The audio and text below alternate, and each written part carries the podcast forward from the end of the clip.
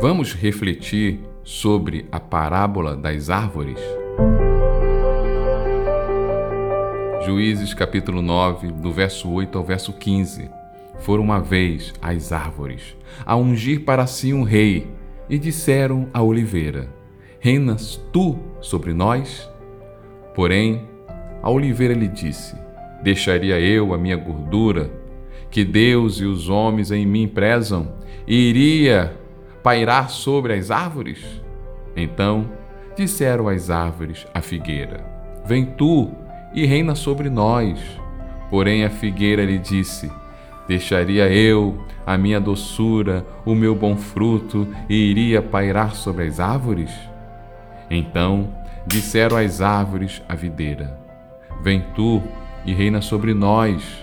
Porém a videira lhe disse: Deixaria eu o meu mosto, que alegra a Deus e os homens, e iria pairar sobre as árvores?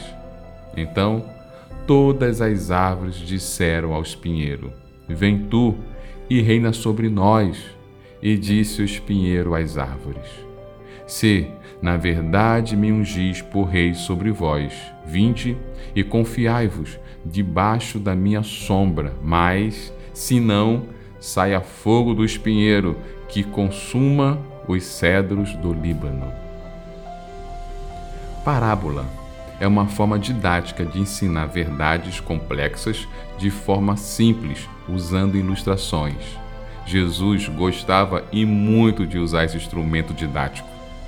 Para entender bem essa parábola, é necessário que eu explique rapidamente o contexto que vivia Israel.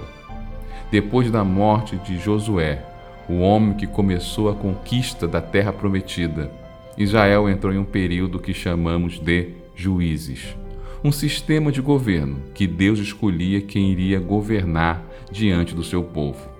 Deus levantou Gideão, que era também chamado de Jerubaal. Gideão se tornou um herói nacional, pois apenas com 300 homens ele venceu uma multidão que estava contra Israel. Um dos seus filhos, Abimeleque, queria usar a fama de seu pai e ser coroado rei. Com a morte de Gideão, ele colocou seu plano em prática. Matou todos seus irmãos. Apenas o caçulas escapou, porque ele achava que os irmãos poderiam ser potencialmente seus concorrentes. Conseguiu o apoio do povo para isso, quando estava sendo escolhido pelas pessoas como seu rei.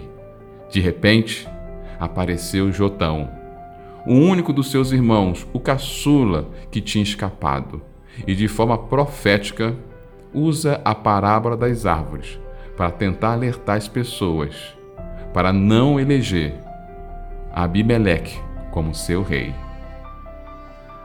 Essa parábola nos dá muitas lições. A primeira delas é o perigo de achar que todos são iguais. O mal da generalização as árvores. Achavam que todas as outras árvores eram iguais. Não importa se é oliveira, figueira, videira ou espinheiro, eles queriam achar um líder. Muitos acham que todos os políticos não prestam, são tudo iguais. É, você já pensou nisso uma vez? Ou já ouviu algo do tipo? E muitas mulheres que acreditam que todos os homens não prestam Ha, isso você talvez deve ter ouvido. Agora, e muitos acham que todos os adolescentes são problemáticos, é uma questão de fase. Essa generalização tem criado absurdos. Quando achamos que ninguém presta, não procuramos os bons, e sim o menos ruim. E o resultado é que escolhemos sempre o pior. Pois se todos são ruins, para que procurar um candidato bom nessa eleição?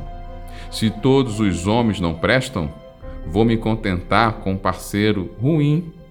Não existe adolescente que não seja problemático? Por que eu deveria dar atenção ao meu filho quando está passando por uma crise? O resultado desta generalização, sabe qual é? Mulheres sendo mortas por parceiros ou ex-parceiros, por causa de uma péssima escolha. O nosso país criou uma cultura de eleger corruptos. Por quê? Porque acha que nenhum candidato presta.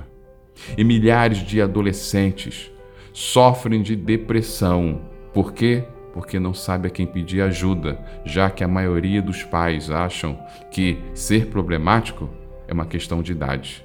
Todos são.